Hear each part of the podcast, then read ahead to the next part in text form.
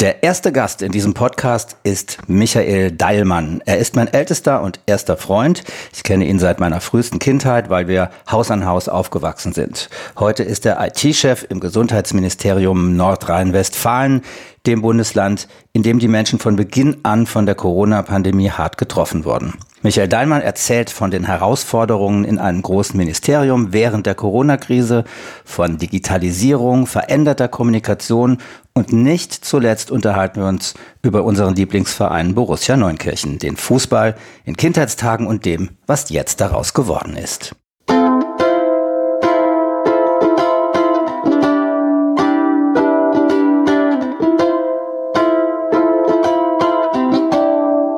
Corona Calling. Gespräche mit Freundinnen und Freunden in einer außergewöhnlichen Zeit.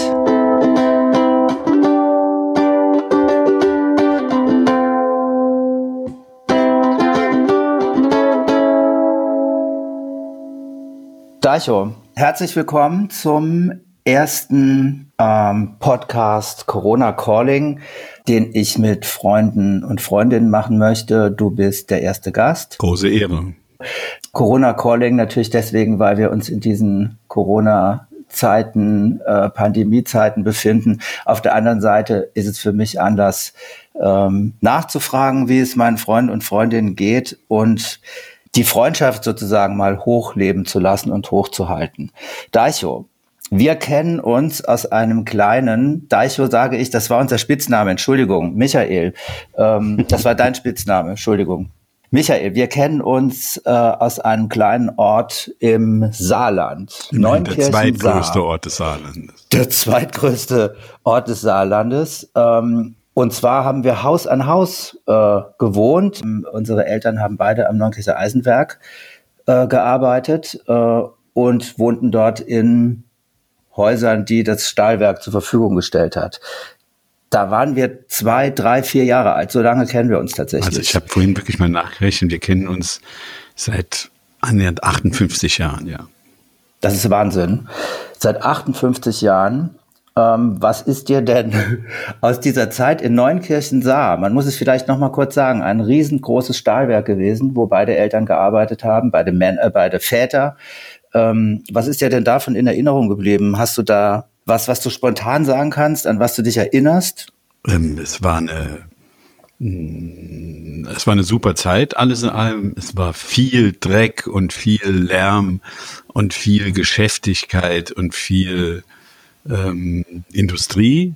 Ähm, wir waren viel draußen, wir haben viel Blödsinn draußen gemacht und wir haben die Äpfel mit Seifenlauge abschrubben müssen, bevor man sie essen konnte, weil sie so dreckig waren.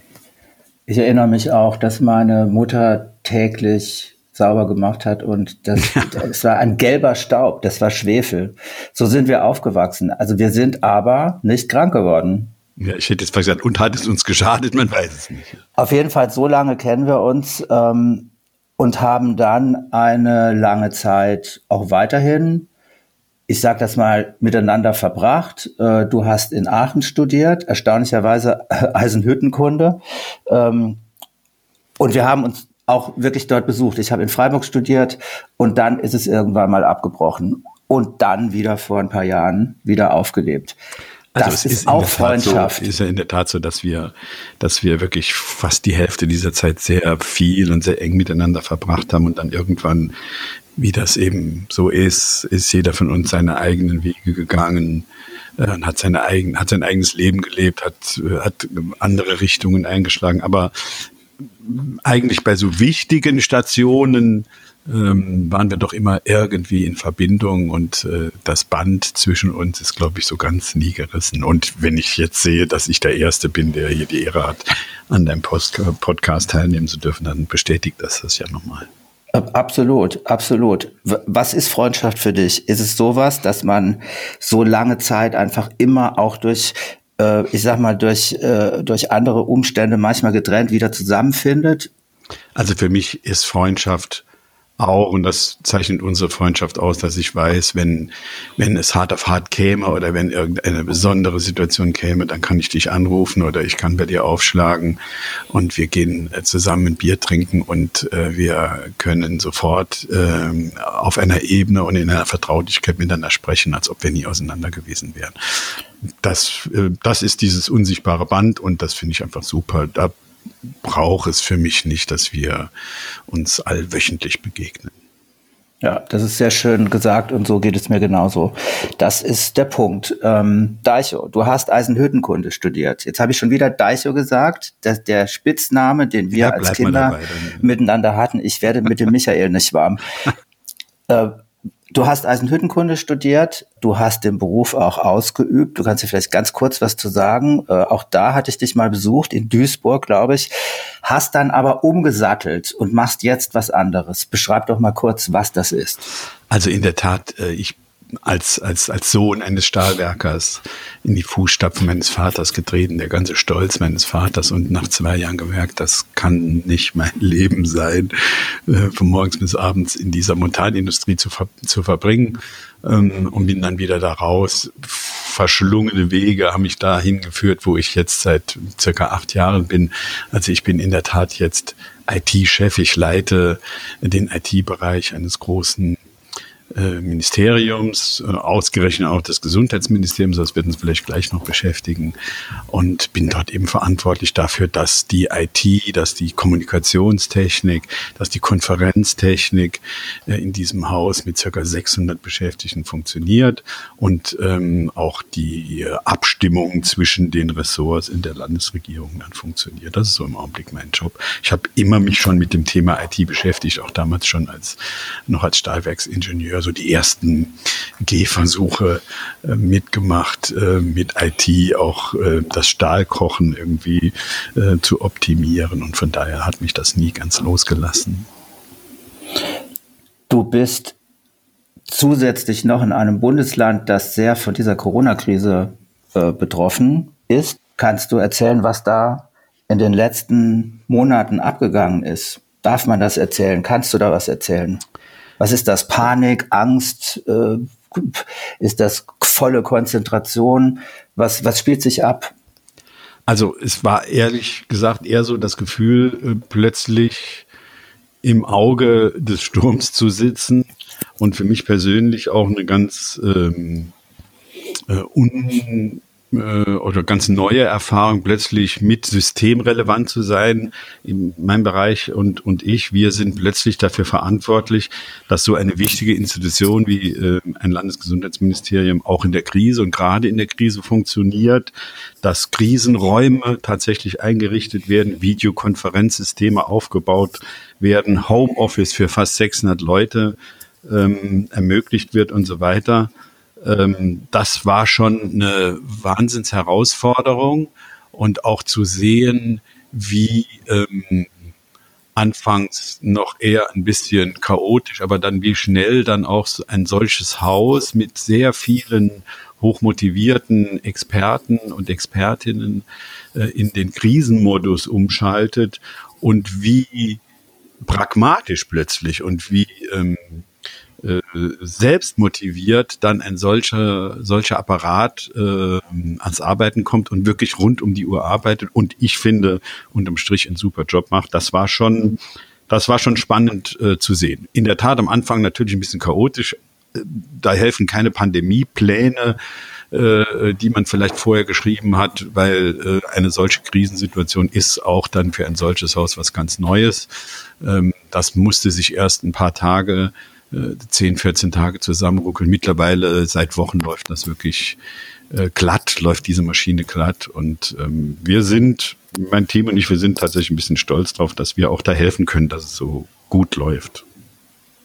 Ja, das könnt ihr auch. Da bin ich mir sicher. Und es hat sich ja diese Art von Kommunikation nicht nur bei euch im Haus entwickelt, sondern wenn ich an Universitäten denke, wenn ich an alle die anderen, die im Homeoffice arbeiten, denke, ähm, gibt es ja irgendwie was ganz Neues, was fast schon selbstverständlich geworden ist. Wir machen gerade auch sowas, ja, über ein, über ein, äh, über eine Plattform, auf der man äh, Audio aufnehmen kann.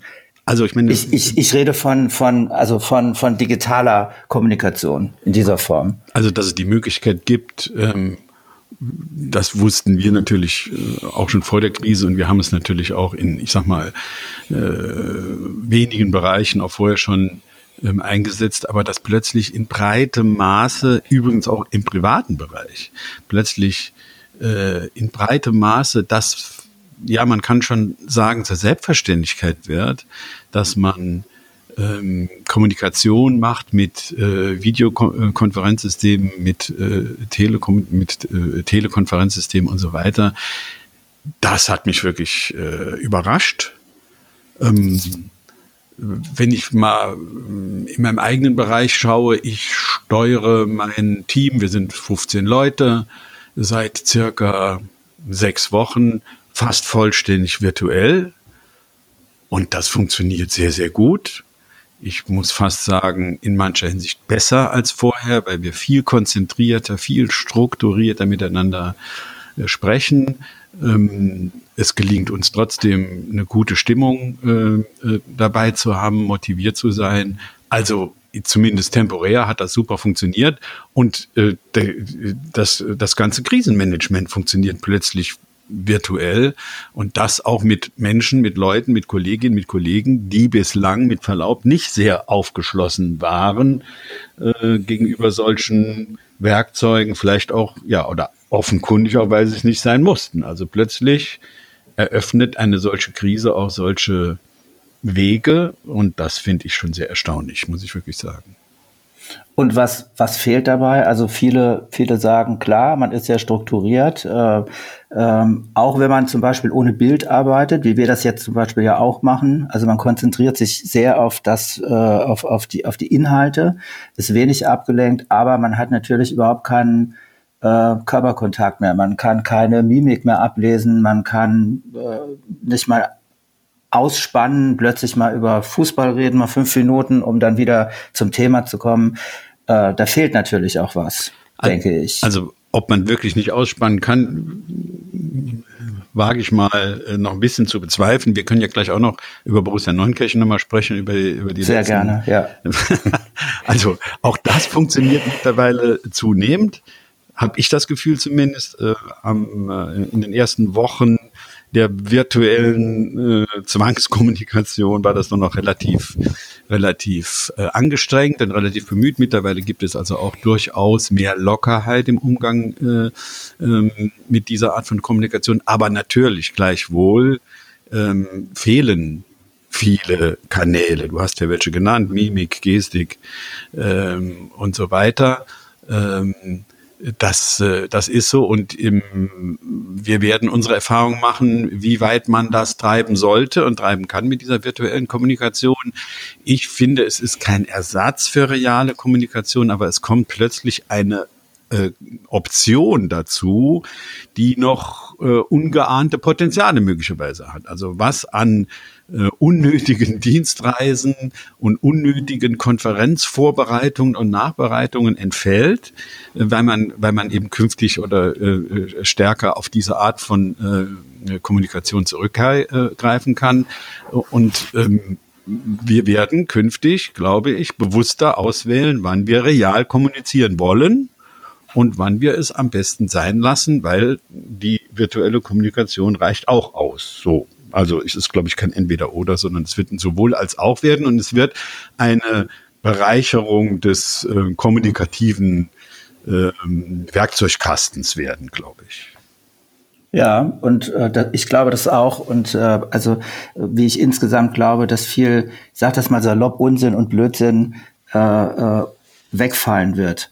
Zumindest ist das zu hoffen. Du hast das am konkreten Beispiel von äh, Dienstreisen äh, gemacht. Ja, auch, auch, auch viele, auch viele, wie ich finde, wie ich schon immer fand, befremdlichen Sitzungsrituale, ähm, die es bisher gab bei diesen konventionellen Sitzungen, die jetzt alle nicht mehr nicht mehr stattfinden müssen, auch nicht mehr stattfinden können. Also wenn ich eingeladen bin von dir zum Podcast um 11.30 Uhr und dann startet um 11.30 Uhr der Podcast, da muss ich nicht vorher noch irgendwelche Mätzchen bauen. Also Ja. Das hat alles zwei Seiten, aber klar, ich will nicht, dass du mich falsch verstehst. Ähm, natürlich fehlt mir nun auch nach sechs Wochen mal der direkte, direktere Kontakt zu meinen Leuten, zu meinen Kolleginnen, zu meinen Kollegen äh, ähm, in gemeinsamen Besprechungen.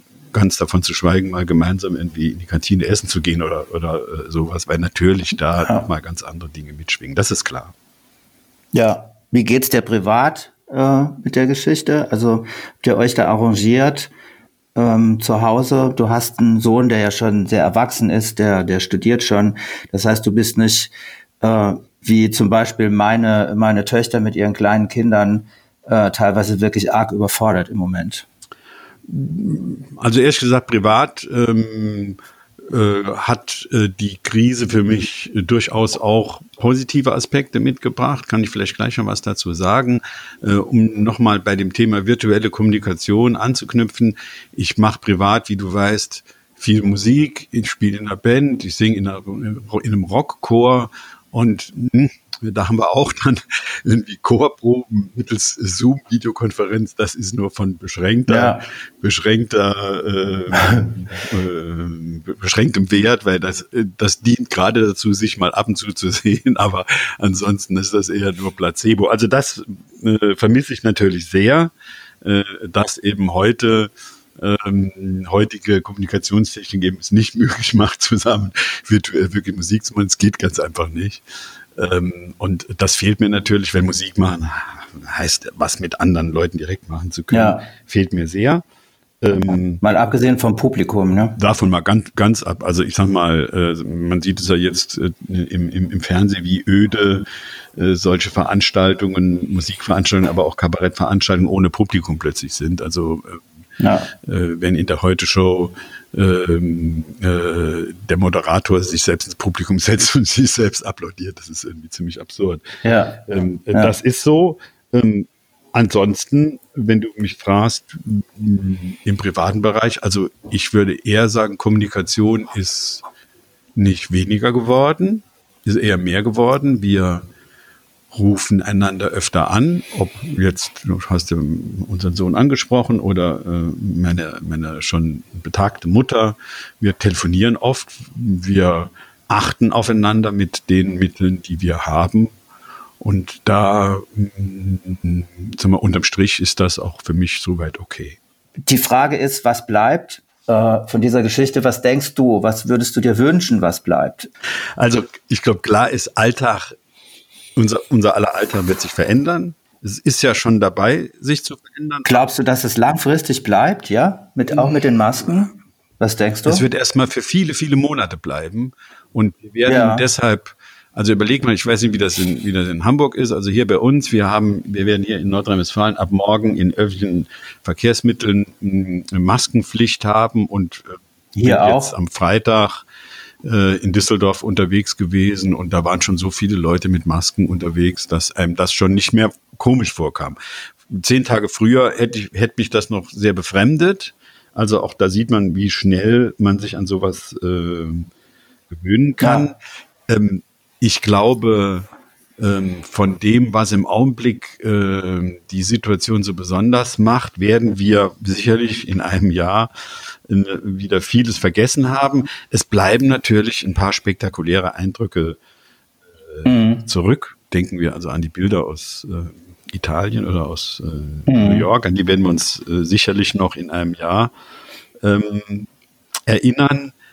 Was für mich positiv hoffentlich bleibt, ist, ähm, dass wir jetzt mal kennengelernt haben, dass nicht immer alles in diesen vertrauten, eingefahrenen Bahnen bleiben muss. Es gibt tatsächlich immer ganz viele Optionen und fast nie ist etwas alternativlos. Also wir haben eben über Kommunikation gesprochen.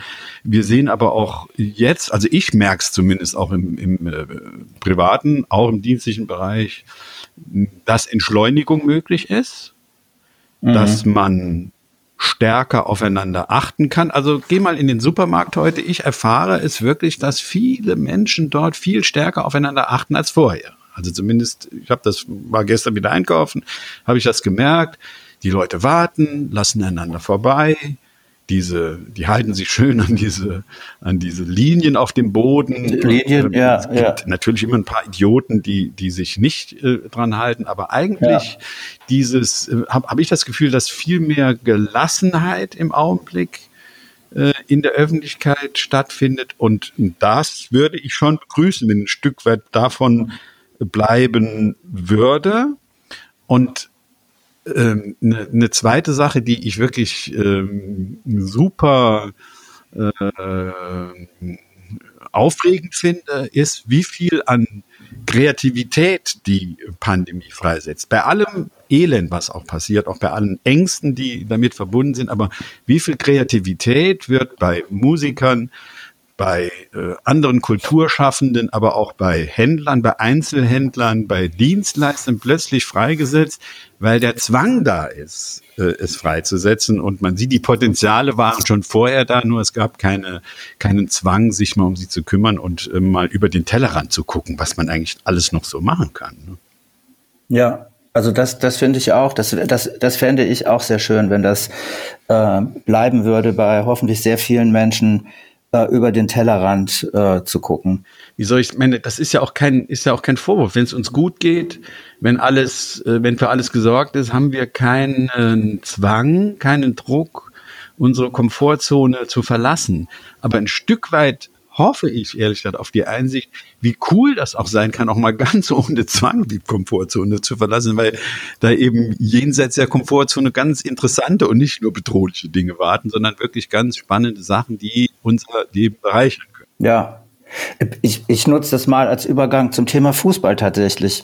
Ähm, es gibt ja keinen im Moment. Äh, wir können wirklich über unseren Lieblingsverein gleich nochmal reden. Aber äh, wie siehst du das? Ähm, die Bundesliga sagt natürlich, ähm, wir brauchen diese Form von Unterhaltung, wir brauchen diese Form von Entspannung, wir sind ein wichtiger Teil davon, äh, des menschlichen Glücks sozusagen. Ehrlich gesagt, ich komme ganz gut ohne Fußball klar. Ähm, ich komme ich komm prima ohne Fußball klar, keine Frage. Bin jetzt vielleicht auch nicht unbedingt so der der äh, typische Fußballfan, also zumindest nicht der typische Bundesliga-Kunde, weil ich äh, fast ausschließlich Bundesliga nur irgendwie alle 14 Tage mal aus der Sportschau ähm, erlebe. Ähm, was äh, ich schätze und was mir irgendwann mal fehlen würde, sind die ganzen Stories drumherum, ist Arndt Zeiglers wunderbare Welt des Fußballs, die sich ja aus diesem Mythos speist. Also ich meine, da machen wir beide ja, wie wir wissen, auch ganz gerne ja. mit äh, und äh, äh, schwelgen. er ist leider, er ist leider Werder Bremen Fan. Ich bin HSV, ja, also das ist, äh, deshalb bin ich, da ein bisschen vorsichtig jetzt, aber ich finde es auch schon gut, ja. Oder elf Freunde oder. Ja, also das, äh, diese diese Fußballkultur, diese Fankultur ist natürlich eine, eine super Sache und da ähm, fehlt natürlich schon etwas.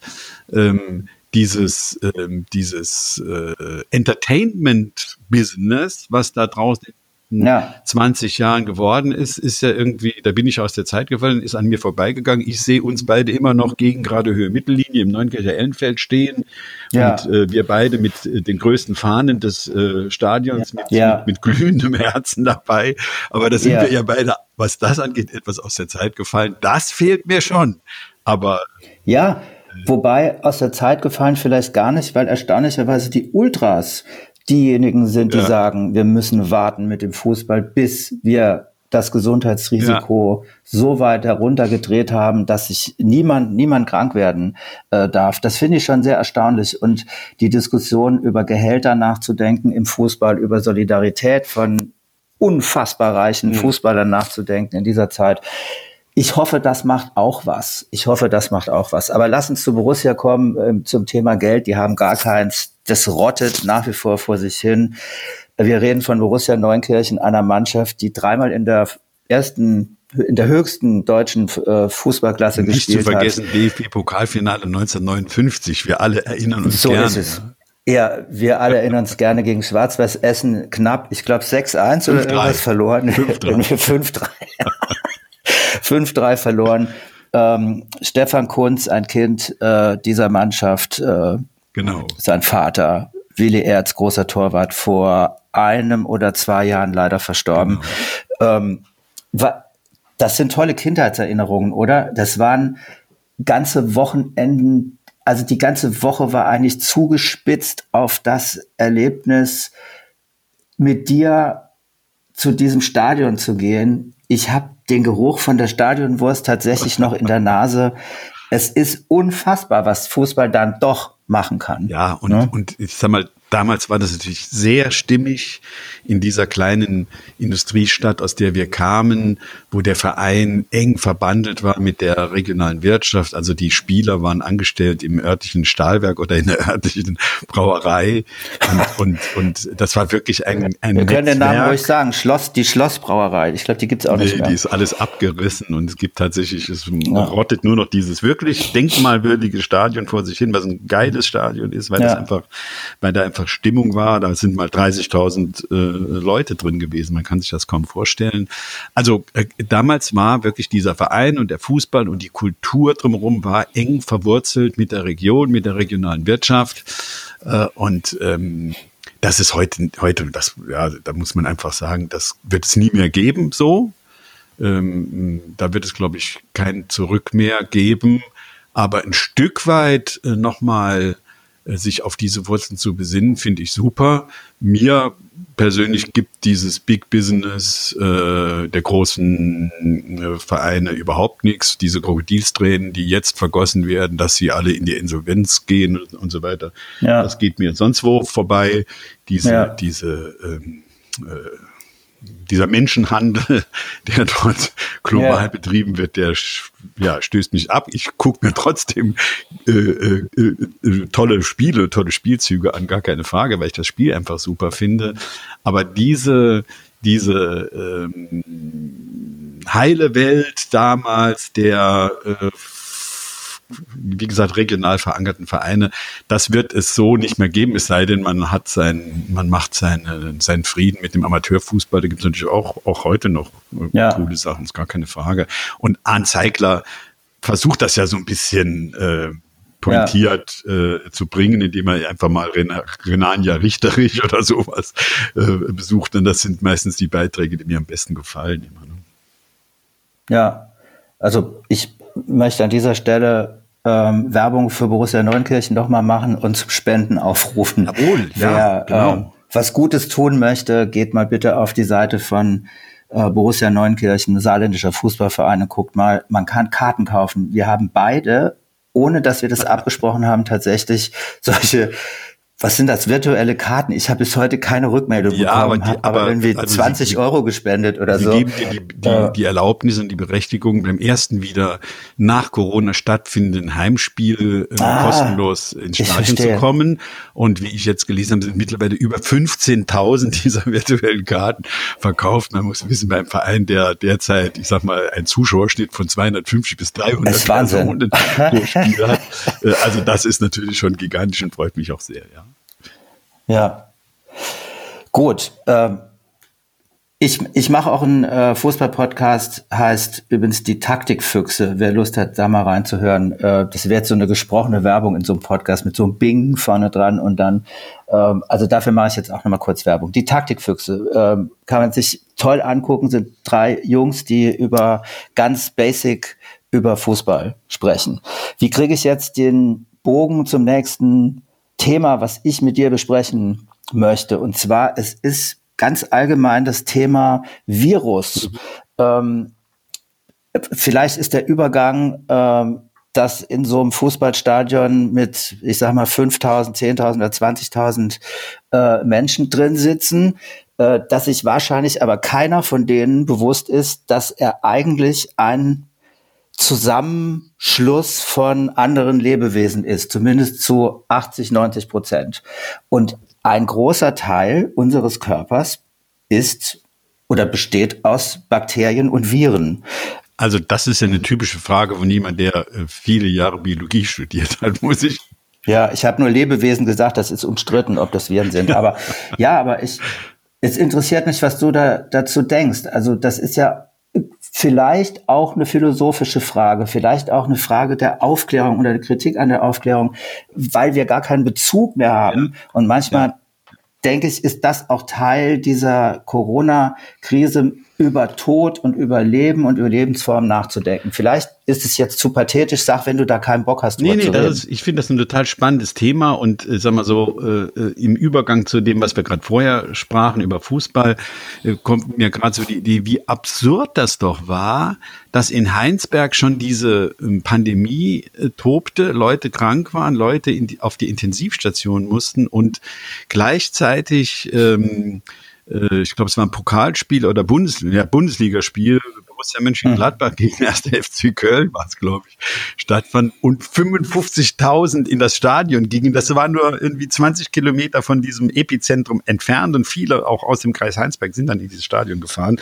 Das zeigt Wahnsinn. mir erstmal nur, dass es genauso ist, wie du sagst, dass das Bewusstsein, was ist ein Virus? Und was könnte das machen und was hat das mit mir zu tun, was hat das mit uns zu tun, ähm, sehr, sehr äh, unterentwickelt ist oder wir auch vieles verloren haben, äh, wie ähm, mir auch jetzt auffällt, ähm, zumindest bei mir persönlich, wie, wie sich mein Wissen über Viren in den letzten sechs Wochen plötzlich wieder vermehrt hat, wo wir, ja.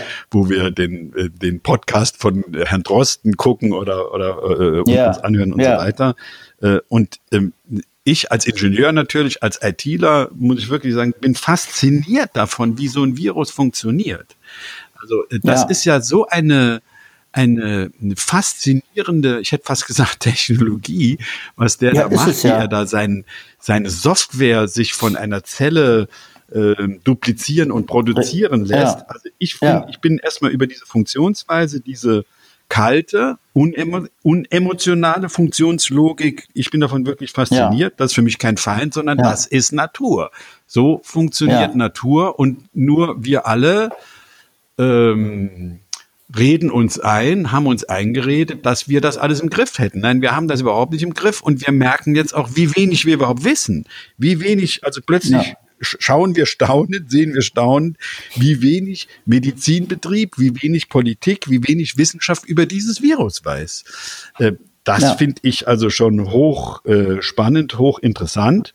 Und äh, ich persönlich verfolge jetzt Harald Lesch Sendungen vorher über, über Astrologie genauso, äh, genauso ähm, äh, Astronomie gen, äh, genauso äh, interessiert wie jetzt über das Virus oder Quarks und Co. Also ich finde es hochinteressant.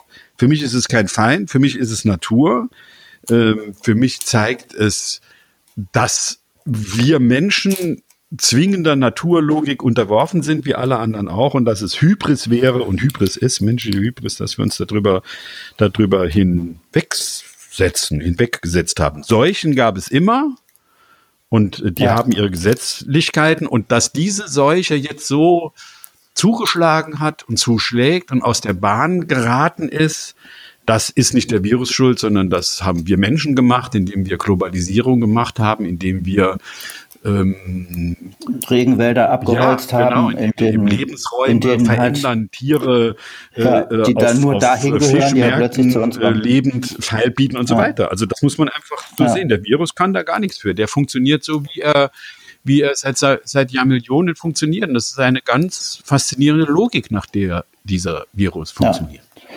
Und wahrscheinlich würde der eine oder andere, die eine oder andere Biologin äh, sagen, das ist auch Teil der der Reduktion von Lebewesen, die zu viel geworden sind, um das mal salopp zu sagen. Aber ich glaube schon, dass es wichtig ist, also finde, das hast du sehr schön beschrieben, der Mensch ist ein Ökosystem. Das ist kein, wir sind kein Einzellebewesen, das muss man sich klar machen. Wir sind. Man kriegt ähm, ja jetzt so ein bisschen mit, zum Beispiel was Darmflora mit Gesundheit zu ja. tun hat, in einer Art und Weise auch mit Gesundheit zu tun hat. Das kann man ja nur, man weiß es ja bisher nur in Ansätzen, wie man das nicht für möglich gehalten hat oder wenn man ja. sieht, dass äh, seit Jahrtausenden, Jahr, Jahrhunderttausenden Teil des menschlichen Genoms offenkundig mal Virengenom war. Also ja, äh, sich anscheinend genau. Virus und Mensch auch über die Jahrtausende gegenseitig befruchtet hat und das, was wir heute genetisch ja. darstellen, ein gutes Stück anscheinend Virusgen ist in uns. Ne? Ja. Ja, absolut. Und es gibt äh, bei aller, bei aller Tragik, also ich meine, äh, die, die natürlich mit dieser Seuche einhergeht, finde ich das schon auch ähm, in der Tat ein Stück weit faszinierend. Ja, das stimmt. Genau, mit, mit aller Tragik, äh, die damit einhergeht. Äh, ich möchte dazu gleich nochmal was fragen, äh, nur als kleine Unterhaltungsmoment vielleicht. Also ähm, Wissenschaftler, ich glaube aus Amerika, wo, woher sonst aus USA, haben ähm, Bakterien gemessen, äh, ähm, aufgespürt. Hinterm Ohr haben wir, hinterm linken Ohr haben wir das gemacht, 2363 und in der Armbeuge 3600. Das, das ist schon super. Also wir leben mit zwei Kilogramm Bakterien zum Beispiel. Mhm. Im Schnitt hat jeder Körper zwei Kilo mhm. Bakterien mhm. auf sich. Ähm, wir haben 37 Billionen menschliche Zellen, nur so ganz nebenbei. Aber du sagst bei aller Tragik, ähm, ich habe äh, jetzt tatsächlich mein Testament mhm. gemacht und ich habe es immer vorgehabt, nie gemacht, äh, war ich beim Bestatter, ich glaube, das heißt so, Bestattungsinstitut, ähm, hier in Hamburg und habe mir eine Art der Bestattung ausgesucht, die Kosten ausrechnen lassen, habe das jetzt hier abgeheftet. Mhm. Äh, Baumbestattung, Ohlsdorfer Friedhof, mhm. der coolste Friedhof der Welt, äh, hier in Hamburg. Kannst du das nachvollziehen, dass man sowas macht? Also die jetzt die, äh, ähm, äh, Corona-Krise ähm, führt auch mich zu, zu diesen Fragen, zu diesen Themen. Ich habe das ja eingangs gesagt, ich bin 64, gehöre also zur Risikogruppe. Ich habe Bluthochdruck, wie viele andere auch. Das äh, macht mich noch risikobehaftet. Ja, du hast viel Bier getrunken in deinem Leben. Und äh, äh, ich ertappe mich dann natürlich tatsächlich dabei, dass ich ähm, auch mit diesen äh, hintergründigen Befürchtungen in den öffentlichen Raum gehe und dass ich mir Bilder überlege sag, und, und mir sage, ich habe keine Lust, am Tubus auf dem Bauch liegend äh, auf der Intensivstation zu enden. Also diese Ängste ähm, begleiten mich in der Tat sehr äh, aktuell. Sie haben wirklich bei mir noch mal ein Stück weit dazu geführt, dass ich mehr denn je äh, mich mit meiner äh, Sterblichkeit jetzt plötzlich ganz aktuell und ganz greifbar irgendwie beschäftigt habe und beschäftigen musste. Ich hatte schon vorher eine Patientenverfügung, die wollten wir jetzt bei der Gelegenheit nochmal ähm, aktualisieren. Ähm, mit meiner Frau habe ich schon öfter mal überlegt, wie wir äh, unsere eigene Bestattung sehen. Also das beschäftigt schon, ja. schon sehr. Aber, aber in der Tat, ich kann das wirklich gut nachvollziehen, weil, wie gesagt, also dieses, äh, ich mache mir selber Gedanken, wie will ich mich schützen, warum will ich mich schützen, weil ich nicht so sterben möchte. Also allein, dass man sich diese Gedanken jetzt mal öfter macht, vorher ja. finde ich schon, finde ich schon ja. bemerkenswert, so, ja. Mhm. Ja, also vielleicht führt es auch zu dem, was ich immer mir wünsche, zu der Enttabuisierung von ja, Tod. Deichon, ähm, wie sieht's in fünf Jahren aus? Ach du lieb. Sag mal, wie, sag mal schöne Sachen, wie es in fünf Jahren aussieht. Was hat sich geändert? Was, wie, wie siehst du? Was hast du für ein Bild vor Augen? Also ich vielleicht? sag mal was Positives. In fünf Jahren hat der regionale Einzelhandel in dem Kaff, in dem ich jetzt lebe, längst in die Kurve gekriegt und ist über seinen Schatten gesprungen und nutzt Digitalisierung so, dass äh, die Community, dass die Region vor Ort gestützt wird und er überlebt und schaut nicht wie die Schlange, wie das Kaninchen vor der Schlange auf Amazon und, äh, und, und die anderen großen äh, äh, Player. Ähm, Ähnliches im privaten Bereich ist es selbstverständlich, digitale Werkzeuge zu nutzen, um das Leben noch äh, spannender zu machen, um vor allen Dingen noch näher zusammenzurücken. Es ist schon heute übrigens so, dass meine 93-jährige Mutter WhatsApp nutzt, äh, wie selbstverständlich und nur Vorteile davon ja. hat. Das muss man einfach ja. sehen. Also ich glaube, in fünf Jahren äh, schwelgen wir alle in den kreativen Möglichkeiten, die, es, die, die uns diese Instrumente äh, bieten. Wir achten stärker aufeinander. Wir gehen achtsamer um, wenn wir uns in der Öffentlichkeit bewegen. Und Borussia Neunkirchen spielt in der zweiten Liga. Es ist herrlich. Und hoffentlich dann nicht mehr gegen den HSV, weil die schon dann aufgestiegen sind. Aber ich der FC vielleicht kommt es auch anders. Der FC ist dann vierte Liga. Ja, Wahnsinn, Wahnsinn. Also das müssen wir schon noch mal kurz äh, zum Schluss auch jetzt sagen. Äh, Saarbrücken, äh, Pokal, äh, ja, Finale also ist natürlich grandios. Als Exilsaarländer also, freut uns das, ne? So ist es. Als äh, Anhänger von Borussia Neunkirchen jetzt nicht so, aber als Exilsaarländer freut es uns. Daicho, vielen, vielen Dank für das Gespräch. Ja, super, hat Spaß äh, Ich wünsche mir, dass unsere Freundschaft weitergeht und ich habe eigentlich vor, ähm, das einfach in einem halben Jahr oder einem Jahr einfach nochmal zu machen oder vielleicht in fünf Jahren und wir gucken mal, äh, was dann passiert. Ja, super. Ist. Danke dir erstmal. Also es war, es hat wirklich Spaß gemacht. Wünsche dir weiterhin viel Erfolg mit dem Podcast und ich werde natürlich verfolgen, äh, wer die zweiten und dritten Gäste sind und was mit denen so besprechen. Ja, das, das ist danke, äh, dass du sagst. Also, falls jemand bis hierhin gehört hat, der nächste Gast ist Dr. Professor Dr. Adam Grundhoff von, von aus dem UKE äh, hier in Hamburg, ein Virenforscher. Ich denke, äh, das wird auch spannend, ganz ja. spannend. Da ich vielen, vielen okay. Dank, hat mir sehr, sehr viel Alles Spaß klar, gemacht. Tschüss. Grüß alle. Ja. Tschüss. Tschüss.